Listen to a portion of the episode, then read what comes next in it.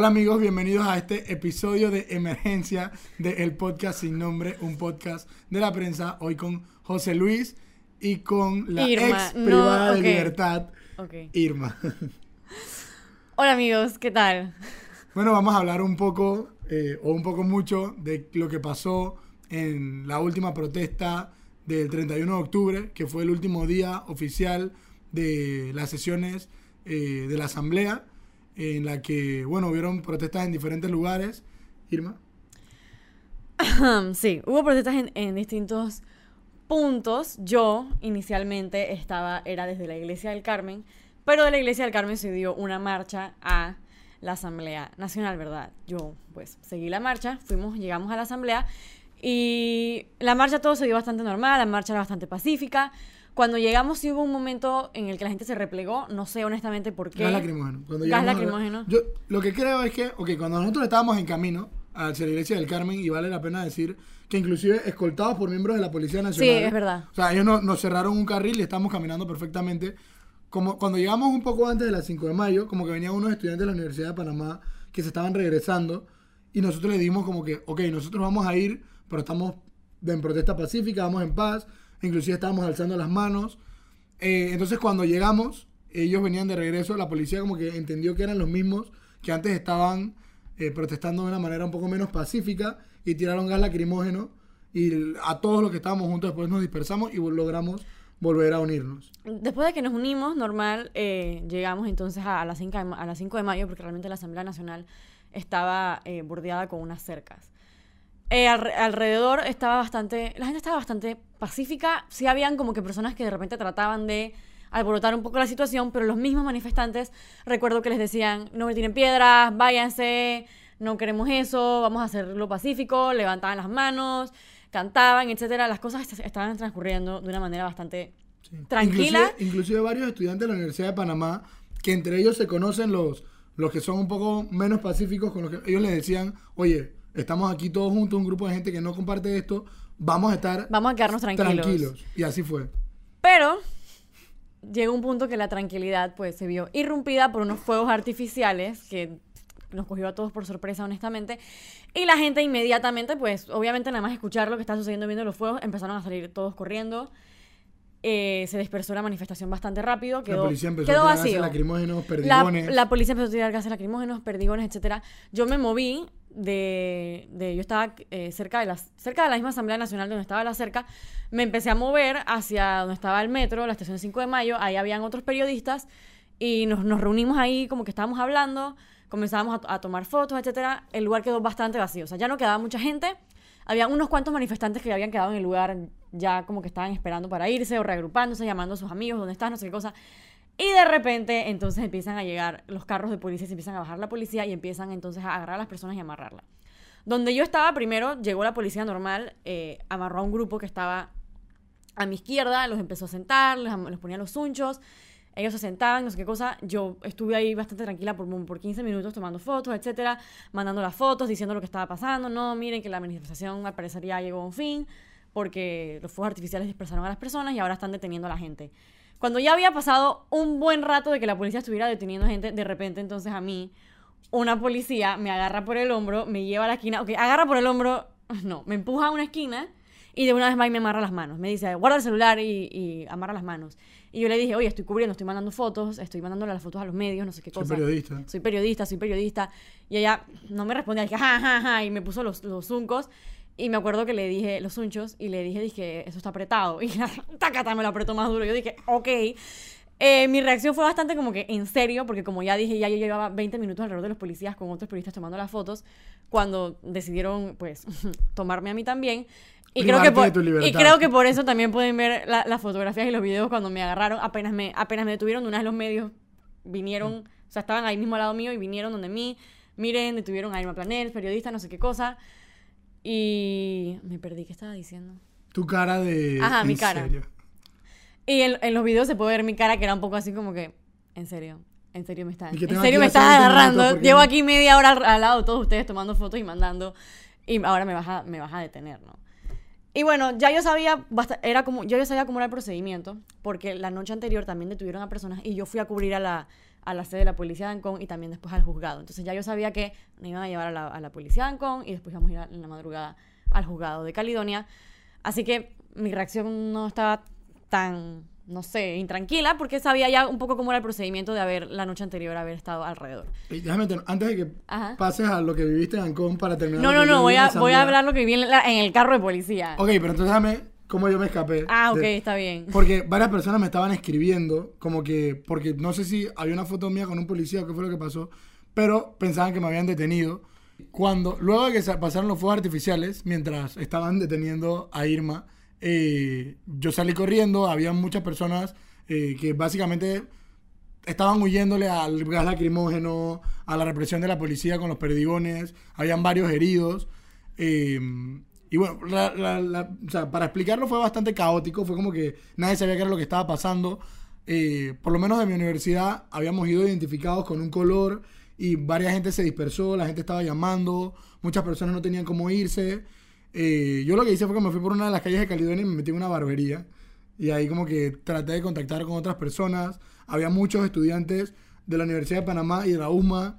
Me llamó muchísimo la atención como ofreciendo bote para irse. O sea, había un apoyo mutuo entre los manifestantes, lo que demuestra que en verdad la protesta, la protesta fue pacífica, salvo por un par de unidades que fueron eh, con el objetivo de eso, de Y que, generar no, caos. y- y que no están, y que no estaban detenidas con los demás. Con Yo también, yo también quiero mencionar, porque es verdad que tiene que ser una protesta pacífica, pero también no es la labor de los manifestantes, o sea, no, nosotros no podemos identificar a todos los grupos porque es un grupo, una protesta abierta. Al contrario, es la policía la que tiene que, en primer lugar, y, y debería ser lo, lo principal, evitar que esto suceda, que, que esto pase para que no se, no se ponga en peligro la vida de las otras personas que estaban ahí. Porque yo incluso, uno de, las- uno de los amigos con los que yo estaba, el, el- uno de los fuegos artificiales no fue hacia arriba, sino que chocó como con algo y él estaba al lado y casi también, o sea, eso pone en peligro, pero también es labor de la policía prevenir que esto ocurra y cuando ocurra, identificar específicamente a las personas que son y no reaccionar de esta forma tan violenta que más que un plan de seguridad fue como un plan de represión. Me explico, ellos no tenían ninguna estrategia para prevenir que esto sucediera, sin embargo sí estaban muy bien organizados y tenían una estrategia para cuando eso ocurriera reprimir a los, a, a los, a los manifestantes. Tenían varias calles cerradas y básicamente la única por la que tú podías irte era la calle de la estación del metro que hace Caledonia y era básicamente, o sea, movieron a los estudiantes como ganado porque todo lo demás estaba cerrado por antimotines y, y la verdad es que la verdad es que me choca cuando la gente dice que no, que los manifestantes, un par de grupos violentos dañan la protesta. Sí, es verdad, eso de verdad que estuvo mal y dañó la protesta, pero los que tienen que prevenir estas cosas no son los mismos manifestantes.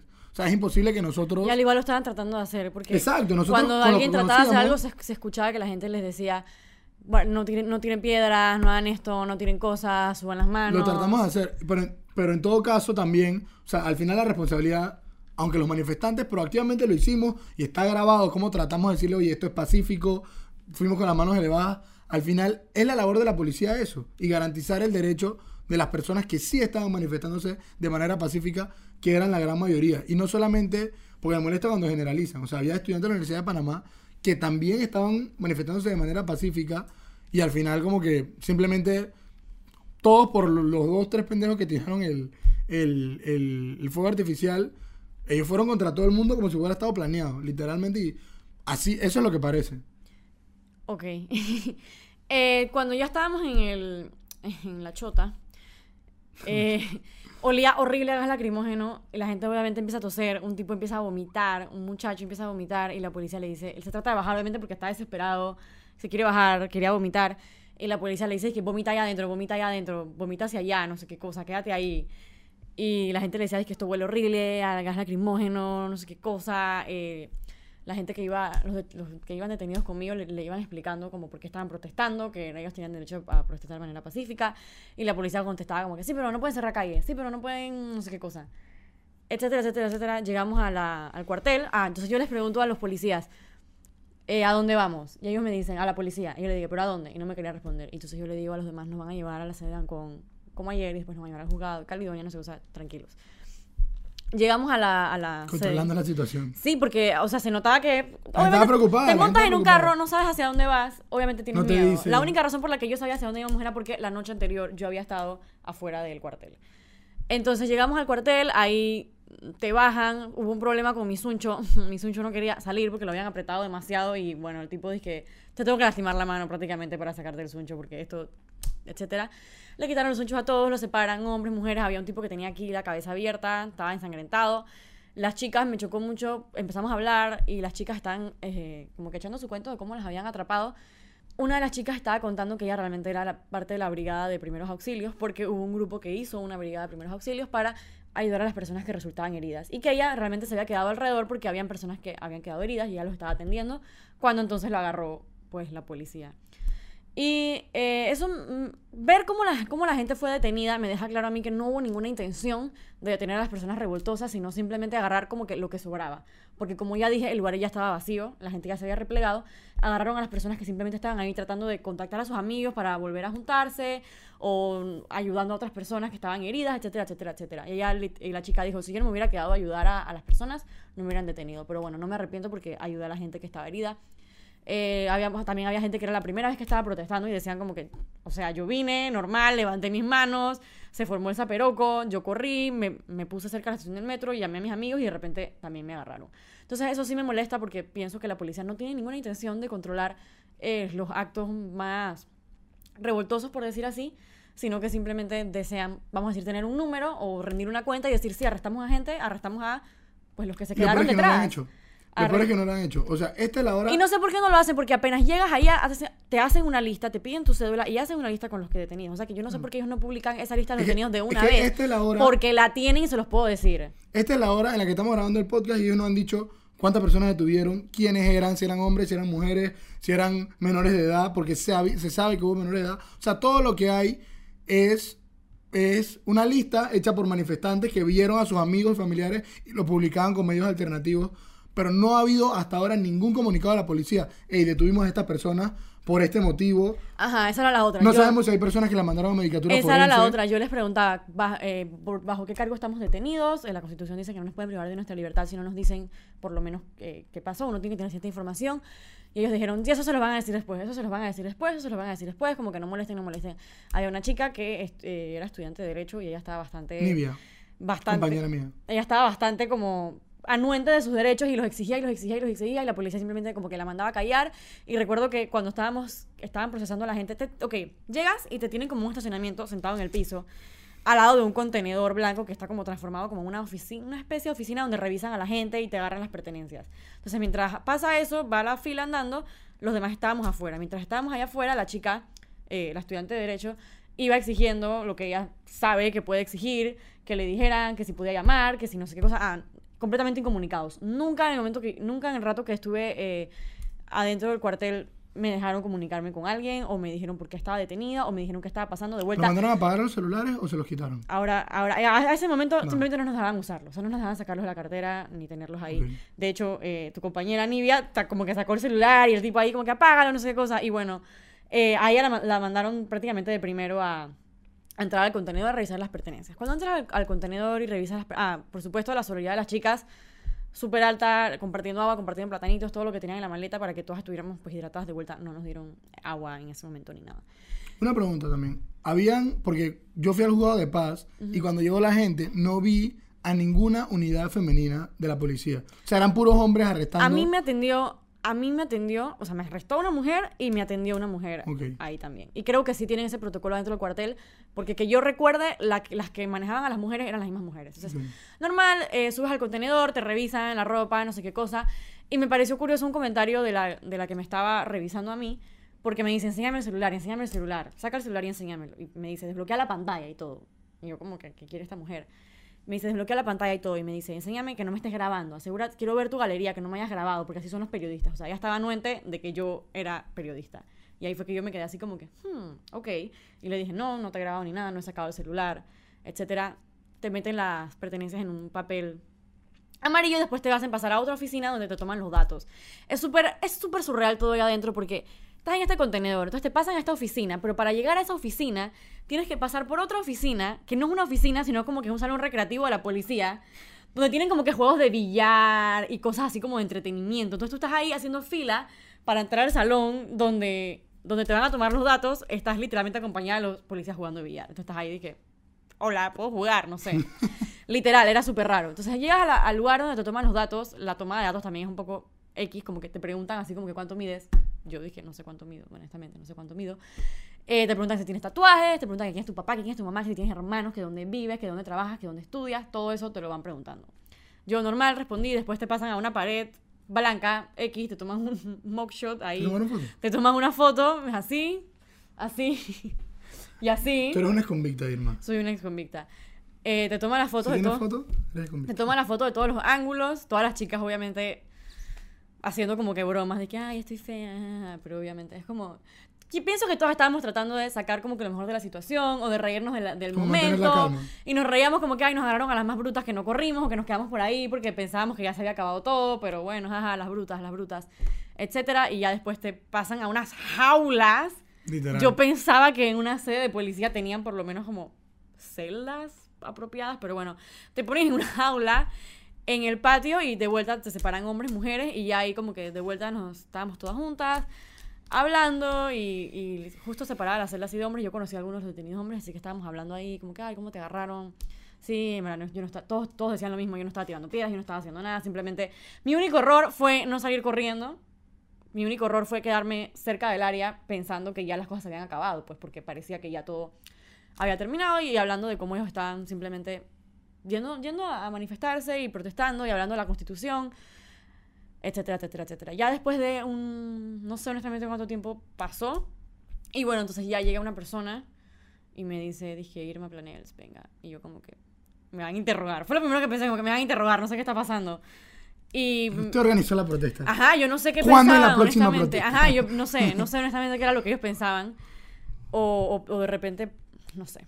La cosa es que me, separan, me voy, los miro así todos los de la, a los de la jaula, ni siquiera una celda, dije, no sé qué está pasando. Y de repente ya llego como a la entrada y me dicen como que, ¿y tú dijiste que eras periodista? Y yo como que sí. Y era como que, ah, sí, bueno, eh, esto fue una confusión. Eh, adelante. Y ya, y eso fue todo. Y más tarde en la madrugada, entonces yo seguí como que escribiéndole a la... Ah, entonces antes de que me llevaran, me llevaron a recoger las pertenencias, las recogí, todavía no sabía bien como que qué estaba pasando. Y ya después salí, eh, me dieron libertad antes que a los otros, yo salí eh, antes de la medianoche y ellos salieron en, en horas de la madrugada bastante alta, creo que se demoró más que la tanda de la noche anterior. Pero de vuelta, eh, detenciones completamente injustas, así como me dejaron salir a mí antes, a ellos también los debieron haber dejado salir sin tan siquiera llevarlos al juzgado porque no había ningún tipo de, de evidencia que estas personas estaban haciendo algo. Al revés, estaban todos quietos en una acera, tranquilos. Y también eh, pienso que se viola el debido proceso cuando detienes a alguien y ni siquiera le dices por qué está detenido, ni siquiera le dejas comunicarse con sus familiares. Un abogado. Ni siquiera le dices hacia dónde va. La única razón por la que sabíamos a dónde estábamos yendo, o tan siquiera dónde estábamos, Era era porque yo ya sabía cómo era el procedimiento. Y No, sí, la presión, la porque presión si fue no- totalmente ilegal. Porque si no, créanme que, que tú no sabes dónde estás. Porque tú estás ahí en el carro, tú no ves hacia dónde estás, de la nada llegas a una estación, tú preguntas, preguntas, preguntas, nadie te responde nada, nadie te responde dónde estás, nadie te responde qué va a pasar ahora. Eh, sí tengo que destacar la Defensoría del Pueblo, mientras estábamos esperando a, a que nos metieran al contenedor a quitarnos las pertenencias, estábamos esperando afuera y llegan estas dos funcionarias de la Defensoría del Pueblo muy atentas, le preguntaban a cada persona si la habían golpeado, cómo estaban, eh, todo eso. Sí, Se nota que estaban bastante pendientes. Ajá, entonces cuando yo salgo ya vi que habían bastantes abogados de derechos humanos también, felicidades por ir. Y, y muchos de ellos, o sea, no contratados de manera privada, sino simplemente viendo lo que pasó, fueron por su propia iniciativa a ayudar a quienes ellos podían ayudar o quien no tenía de repente asesoría legal.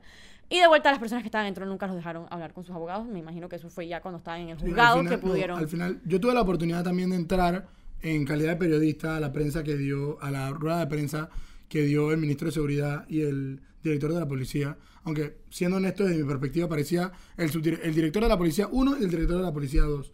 Porque, o sea, lam- lamentablemente, la postura que tomó el ministro de Seguridad era básicamente otro defensor de la policía, cuando no necesariamente es su rol. Yo puedo entender, aunque no justifico a- al, al director de la policía que defiende a los policías y como que la policía tiene la razón y punto. Pero yo no puedo entender cómo el ministro de Seguridad, habiendo, porque eso fue mucho después, o sea, él ya había visto las imágenes, ya había visto las imágenes del día anterior, que había armas de fuego que los policías habían eh, apuntado contra ciudadanos.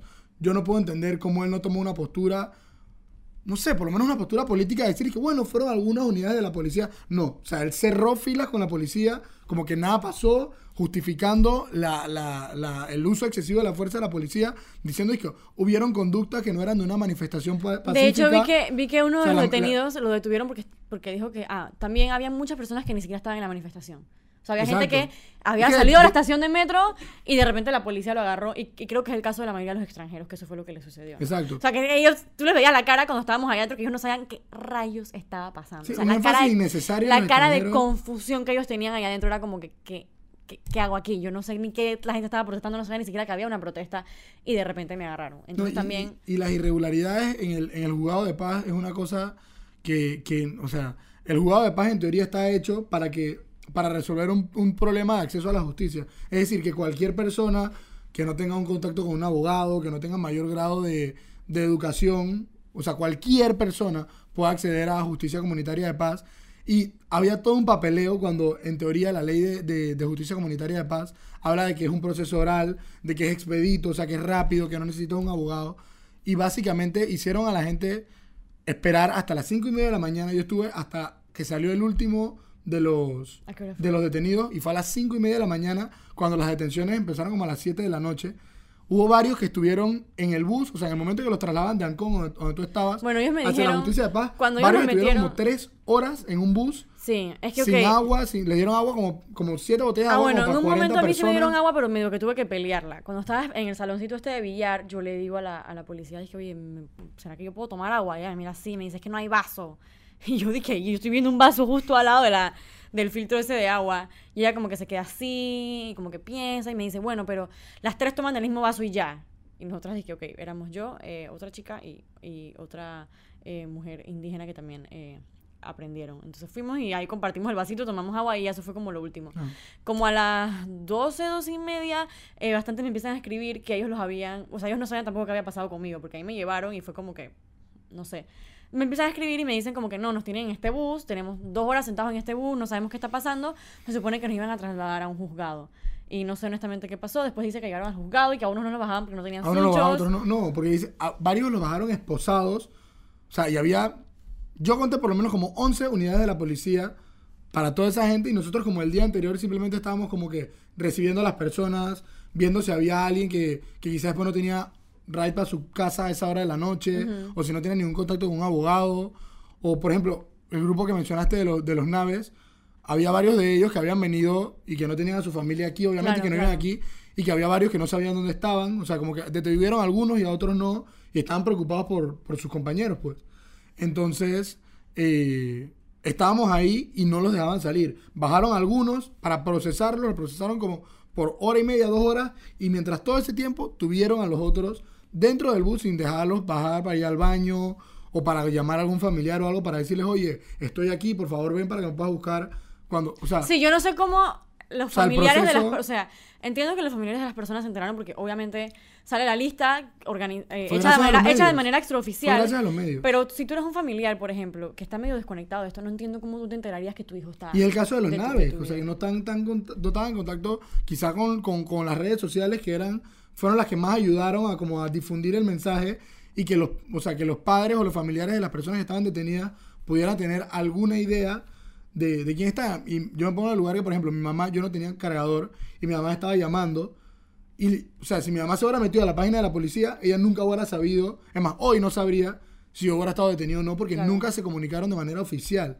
O sea, nunca hubo un comunicado de la policía Nunca, de nos ningún de- tipo. nunca, en el tiempo que yo estaba ahí, nunca nos dejaron ya, una hacer llamada, algo, nada. de ningún tipo. Nada. Otra de las cosas que en lo personal me llamó la atención fue que luego de la conferencia de prensa, cuando me dejaron pasar a las aulas, ya tú no estabas, eh, Y había- fue, a mí me dejaron salir justo antes de que los, los, los periodistas pudieran entrar a ver las aulas. O sea, Sí. que hay... Habían, eh, estaba la decana de la Facultad de Derecho de la, Universidad, eh, de, de la USMA, eh, habían varios abogados, estaba mi profesor de Derecho Internacional, y conversando con él, él, él me dice algo que yo no había tomado en cuenta, y es que en el caso de los extranjeros, hay una de las convenciones de Viena de asistencia consular que dice que cuando tú detienes a extranjeros, tú tienes que darle asistencia consular. O sea, ellos debieron haber llamado al consulado, por lo menos el del nicaragüense, para que esa persona pudiera como que representar eh, al nacional Los de su país. de- Y en ningún momento hicieron eso. Hay un montón de jurisprudencia eh, internacional acerca de condenas a estados que detienen a, a personas, inclusive a personas culpables. Este muchacho no estaba haciendo nada, pero inclusive a personas culpables, tú le tienes que dar el derecho a que puedan hablar con su cónsul, que puedan proporcionarle un abogado de su país, etcétera, y en ningún momento lo permitieron tampoco. Bueno, sí, la situación de ayer fue bastante, escaló bastante rápido, lo cual me pareció curioso porque recuerdo vívidamente como yo pensé, una vez estábamos ya al- alrededor de la asamblea, pensé, esto está bastante tranquilo. O sea, literal fue como que, como que llamé a la desgracia, dije como que esto está bastante tranquilo. Y de repente fuegos artificiales, corredera, detenciones, etcétera. Pero lo que a mí me llama demasiado la atención es que a este punto, después de ya cuántos días de protesta, tres, cuatro días de protesta, Seguido. todavía no ha habido ningún acercamiento de la Asamblea Nacional con los grupos manifestantes. Entonces, genuinamente yo no entiendo qué se está esperando para comenzar un diálogo, para ver si esta situación se puede simplemente, se, se puede acabar, pues darle, darle un fin a esta, a esta coyuntura que estamos viviendo.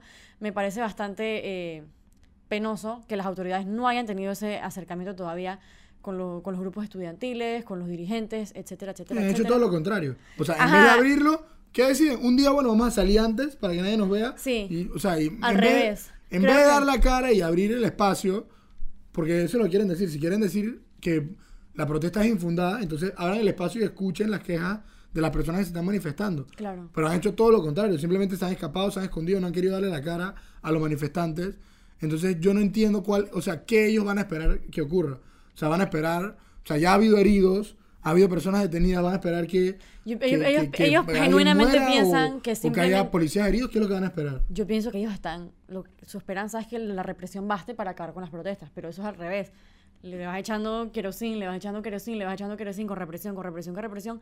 La gente se va poniendo más brava, la gente se va poniendo más brava y empiezan entonces a exigir más cosas, porque al principio solamente era eh, que si quiten los golazos, que si quiten el paquete de las reformas. Ahora ya hay hashtags de renuncia a Mirones, que renuncia el ministro de Seguridad. O sea, las cosas van escalando y no hay ningún acercamiento de las autoridades con los grupos estudiantiles, con los grupos juveniles que dirigen las protestas. Es que no hay, no, no hay respuesta de las autoridades hacia las exigencias que tienen. Y lo que tú dijiste, a mí me llama la atención, o sea, la UMA, que es donde yo estudio, es una universidad que muy poco participa de protestas de manera, o sea, de protestas en la calle. Y como detuvieron a dos de, nuestros de nuestros estudiantes, algo que nunca había pasado, yo creo, o por lo menos en los últimos años, ¿qué fue lo que pasó? O sea, en vez de generar miedo, que es lo que yo, o sea, esa es la estrategia eh, inhumana que ha tratado de utilizar la Policía Nacional, metiendo, eh, haciendo perder tiempo, lo que generó es que un grupo de estudiantes se organizó y se unieron a la protesta. Entonces yo pienso que la Policía Nacional y el Ministerio de Seguridad tienen que, o sea, analizar el asunto como un tema de seguridad y no solo como un tema de respuesta a manifestación, sino atacar el problema de raíz y en conjunto con todas las otras autoridades, porque no puede ser que van a esperar a que una persona muera o que hayan heridos de gravedad. Inclusive la prensa publicó un, un artículo en el que hubo una persona que tuvo una fractura, o sea, Sí, una, un- una herida de gravedad. Un fotógrafo eh, le fracturaron. Entonces es lamentable que las autoridades, o sea, básicamente están ahí como esperando a ver qué pasa, no toman una acción concreta, dan una conferencia de prensa defendiendo sus acciones en vez de abriendo espacio al diálogo. Varios periodistas les preguntaron, este no es el momento como para que la asamblea, desde el ejecutivo o desde donde sea, se abra un espacio para resolver este problema o vamos a esperar a que sigan manifestándose y a que, como siempre lo dijimos desde el episodio del raspadazo, que las cosas sigan escalando Ey, nosotros lo dijimos desde es el que las del cosas llega raspadazo. un momento en el que y- que el raspadazo era como una, una predicción, Sí, como que, la gente se está poniendo brava, así bien empiezan las cosas, cuidado, cuidado, pelen el ojo, pelen el ojo, pero al parecer la gente Se quejan de la violencia, prefieren pero- solamente dar respuesta antes de tratar de que un hoy se están quejando del fuego artificial, pero cuando en julio las protestas eran pacíficas, con murga, con cantos, ahí no respondían. O sea, ¿por qué esperar a que esto pase? Y peor aún, ¿por qué esperar a que escale aún mayor? Bueno, y como este es un episodio de emergencia, vamos a tener eh, un video de nuestra compañera Dalia, que está en su curso en Los Ángeles ya terminando, eh, con un mensaje para, las, para ustedes. Hola, es Dalia, estoy desde Los Ángeles eh, y quería mandarles un video a el podcast sin nombre, ahora que tenemos a Irma dándonos su testimonio, eh, de mi percepción y mis pequeñas opiniones y observaciones sobre la última semana de manifestaciones en contra, inicialmente en contra de las reformas constitucionales, creo que habrán como cambiado eh, y evolucionado a, a un descontento en general en cómo se están llevando las cosas. Quiero hacer dos observaciones principalmente. eh, acerca de la manera en la que las autoridades han estado manejando el problema. Las manifestaciones eh, empezaron de manera pacífica, creo que Irma, me imagino que lo ha comentado y lo comentó en podcasts anteriores. Esta, esta semana no es la primera semana de manifestaciones, sí han sido las más cubiertas por los medios y han sido las que más atención y más han escalado, sin embargo, desde julio eh, se está protestando frente a la Asamblea por diferentes temas, de manera pacífica. Esta semana llegó más gente, eh, con todo el tema de las reformas constitucionales, obviamente se unieron gremios, eh, sindicatos y estudiantes de la universidad, que fue como cuando de verdad me empezó a sentirse como una masa mayor de gente. Pero las protestas pacíficas han estado. La manera de protestar ha sido pacífica desde julio. Entonces, ahora, cuando escalan y cuando se ponen antimotines afuera de la Asamblea, que es el primer órgano del Estado, en teoría el órgano que debe ser de todos los panameños, empiezan, no es que así no se puede hablar, tiene que ser de manera pacífica. Llevan cinco meses tratando de tener un diálogo pacífico, mostrando la cédula, quiero entrar a la asamblea, quiero ver la discusión en el pleno, quiero hablar con los diputados, quiero que me escuchen. La ciudadanía pidiendo que alguien los escuche, no se les toma en cuenta. Entonces, ahora que escalan, piden que se dé una manifestación de forma pacífica. Esa es mi primera observación. Mi segunda observación, con todas las detenciones arbitrarias que vimos esta semana, eh, la de Irma, honestamente, es un ejemplo de casi 100 detenciones que se dieron entre el miércoles y el jueves, principalmente de estudiantes de universidades tanto particulares como públicas. Eh, lo que no puedo, a mí lo que más me estresa es que empieza a pasar todo esto. 6, 7 de la tarde empieza a ponerse la cosa caliente, como dicen. Empiezan a llegar reportes de todos lados. Los medios empiezan a cubrir las fotos, la cosa, el policía con la pistola. Un desastre. Y el cero comentarios de lo que está pasando. Te metes al tweet del Ministerio de Seguridad, están hablando de unos premios que le dieron unos oficiales en Bugaba en la tarde. Te metes a la presidencia, que Nito está en México haciendo un show y, inversión privada. Ok, fine, está de viaje tengan un poco, o sea, están gastando cientos de miles de dólares de los contribuyentes, de nuestros impuestos, de, plata estatal, para tener esta, oh, wow, estrategia comunicacional donde todas las fotos de todas las instituciones eh, combinan, todas tienen la cintita rosada y azul para concientizar sobre el cáncer, pero en el momento donde necesitamos información, donde necesitamos que alguien dé la cara por lo que está pasando, ¿dónde está el vocero? El secretario de Comunicaciones, ¿dónde está? Lo vi sentado, creo que en una. en la rueda de prensa ayer. Siento que eso es lo que más frustra. No, en verdad lo que más frustra es que se llegue a gente que no está haciendo nada presa, o sea, los detienen toda la noche sin decirles a dónde van, por qué los están deteniendo, cuál es el cargo, a dónde van a ir, con quién los va a recibir, cuánto tiempo van a estar ahí. Que eso te pase, que el miércoles en la noche la primera vez ok, no sabías cómo se iba a poner la manifestación, no te lo paso, total violación de derechos humanos. No sabías cómo se iba a poner la manifestación, llegaste a la gente a Ancón, después lo tuviste que llevar al juzgado de paz, el proceso estuvo medio, ahí medio, medio, 3 con 2. Te vuelve y te pasa el, jueves. O sea, no te importó por lo poco que funcionó el proceso el primer día, y ahora te vuelve y te pasa, y lo te manejas de la misma manera. Pelados, jóvenes que están luchando por lo que ellos consideran que está bien que es su derecho constitucional, sentados en un bus, sin agua, sin comida, esperando que alguien les avise de qué, qué está pasando. La gente en las redes, o sea, el trabajo comunitario que se ha llevado a cabo en las redes, de gente, ah, mi amigo se lo llevaron, tal, su cédula es tal, por favor, si alguien conoce a los papás, llámeme el número. Vi un thread ayer de alguien, dije, no sé quién es esta persona, se la acaban de llevar. Y alguien abajo dije, espérate, yo soy su tía, le voy a chatear a la mamá. O sea, ¿por qué? ¿Cuál es la necesidad en un país donde la gente lleva cinco meses mostrando su descontento de que lleguemos a esto. No sé, me parece, están, estar viéndolo de lejos ha sido súper frustrante, siento una impotencia súper grande. Em, y quiero darle, en verdad, un aplauso a Irma y a Panisa, que han estado, sé que Panisa estuvo las dos noches en el juzgado de paz, tratando de ayudar, tratando de dar la cara por estos pelados estudiantes, compañeros suyos, colegas suyos, que no estaban haciendo nada malo, primero, y que segundo, necesitaban a alguien que les demostrara, dije, man, tú no estás loco. O sea, a ti no te agarraron por loco, a ti no te agarraron por delincuente, a ti no te agarraron por maleante, tú no estás haciendo nada mal. Estamos aquí dando la cara por ti. Em, siento que sí, ha sido bastante interesante y bueno, Irma, Irma, ya le mandé su mensajito, pero sí, siento que ha sido una semana bastante movida y si las cosas no cambian, solo se va a poner peor. Y creo que el gobierno sabe eso, el Ministerio de Seguridad sabe eso. El Ministerio de Seguridad diciendo que la Policía Nacional no es quien para juzgar quién está en un acto delictivo y quién no. Ok. O sea que si en mi calle asaltan a alguien, tú vas a pasar por todos los edificios a recoger a la gente porque no sabes quién fue el que lo asaltó. Esa manera de... No sé qué está pasando con el Ministro de Seguridad. Mucha gente advirtió de esto cuando lo nombraron. Parece que tenía la razón. Em, las declaraciones de Nito Cortizo para mí se quedaron cortas. Em, fue bastante eufórico acerca de lo que dijo el diputado, más no fue eufórico sobre el uso de fuerza contra jóvenes, contra personas que están ejerciendo su derecho a protestar de manera pacífica.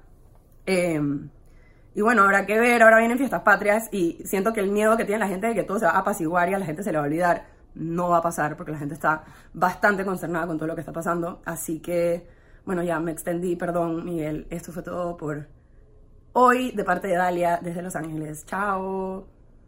Y también tenemos un mensaje de nuestro ex participante del podcast sin nombre, pero una vez que estás en el podcast sin nombre, siempre estás en el podcast sin nombre, Juan Molina. Ok. Este, hola chicos, los estoy saludando desde Boston, Massachusetts. Este, eh, gracias por recibirme. Se siente muy bien estar aquí de vuelta en el podcast, aunque sea brevemente. Eh, y la verdad es que estando aquí afuera, digo, para entrar en tema, qué impotencia, brother. O sea, la, no les puedo explicar la rabia y la frustración y la desesperación de no, de no poder estar ahí, de no poder apoyar como yo quisiera poder apoyar. Esta historia no está siendo cubierta por los medios acá en Estados Unidos y bueno, sí lo han hecho un par. CNN hizo una nota sobre el comentario que hizo el, diputado eh, Jairo eh, Bolota, pero se apiadan usualmente al tema de, del LGBT. Eso fue lo, que hizo esa nota en CNN, lo cual es, a mi parecer, otro tipo de gol a, a favor de la Asamblea al pueblo panameño porque distrae del tema central. Obviamente eso es, eso es parte, pero no es todo. Y me parece me parece un gol porque eso es lo que las autoridades están haciendo, están ignorando el tema y tratando de desacreditar. Y digo, tengo que dar, o sea, yo estoy viendo todo esto desde Twitter y Facebook y Instagram y YouTube, entonces no lo estoy viviendo, estoy en una burbuja, pero por lo que puedo ver, me parece que las autoridades competentes están ausentes. Eh, el tanque de gas, digo, su ciudad está siendo en este momento la sede de violaciones a los derechos ciudadanos. El, empezó el, el mes de la patria y en vez de hablar o decir algo eh, puso un video de las celebraciones eh, estas en el casco viejo, lo cual me parece fuera de... sí, o sea, eh, irrespetuoso, la verdad, a mi parecer. Muy irrespetuoso a las cosas que están sucediendo en su ciudad, con su constitución, con cosas que él debería estar ahí. Igual con Nito, que aunque dio un comentario sobre cómo este, o sea, este discurso de, hombre fuerte, de strongman que él ha tenido, de que eh, le van a hacer caso y las cosas se van a hacer bien y se van a garantizar los derechos ciudadanos. Claro, puede serlo todo lo que quiera, pero eso no significa que se vaya a hacer y no parece que se está haciendo. Porque el Estado no está abriendo canales de comunicación, están agrediendo y reprimiendo e ignorando al pueblo. Y yo no sé qué pretenden ellos que suceda, ya que para mí al menos es obvio que esto no va a parar. La gente se va a seguir juntando y las protestas van a seguir creciendo y eventualmente no podrán la policía y el Senafrón con debido proceso y respetando los derechos ciudadanos de estas personas, arrestar a tanta gente. Y encima de eso, el rencor y la rabia y la frustración no se va a vasallar así. Yo sé que hay una gran parte de Panamá que está del lado del gobierno, pero entre más crezca el descontento, menos se podrá refugiar, menos se podrán refugiar ellos y el gobierno en prejuicios y noticias falsas y en fuerza bruta sobre todo lo demás. Porque las fuerzas estatales tendrán menos capacidad de controlar a la gente. Ya, ya hay protestas en Azuero y en Chitré y en David. Y yo dudo fuertemente que la Policía Nacional pueda desplegar a tanta gente, asumiendo que estas otras protestas dejan de ser pacíficas y se vuelven mucho más confrontativas y violentas como han sido estas. Dudo mucho que ellos tengan la mano de obra para poder contener eso de la misma forma en la que están tratando de contener eh, las protestas en la ciudad. Y que conste que no las están logrando contener. Están agarrando a quien sea y llevándoselos. Al menos digo, por lo que yo puedo ver desde aquí, desde afuera. Y lo que quiero decir, ya para cortarlo, es que, y esto es casi directo a la asamblea, abran canales de comunicación con la población, escuchen, dejen de ignorarlos, porque si no, esto seguirá escalando y podría empeorar mucho al punto en el que el daño sea irreversible. Y la verdad es que no me atrevo a predecir qué va a pasar, solo sé que si yo estuviese dentro de la asamblea, yo trataría lo más pronto posible de escuchar en lugar de callar, porque eso les va a explotar en la cara. Eso es lo que la historia dicta, eso es lo que eh, la experiencia de todo gobierno que tiene medidas de represión eventualmente enfrenta. Así que ojalá tenga la sensatez de hacer eso, no lo sé, pero ya con eso lo dejo, voy a tomarme como un té, un café o algo para calmarme. Eh, Irma, eres una crack, sobreviviste la, la, redada. Sigan así, los quiero mucho. Eh, mucho apoyo, mucho amor a todos los que están yendo a las, a las protestas. Sigan así, el país los necesita. De verdad, los aprecio y los admiro y los quiero mucho. Cuídense. Bueno, y esto fue eh, la edición especial emergencia del podcast sin nombre. Estuvimos con ustedes José Luis Paniza, mi Twitter es José Rebajo Paniza. Y yo soy Irma, arroba no soy Irma.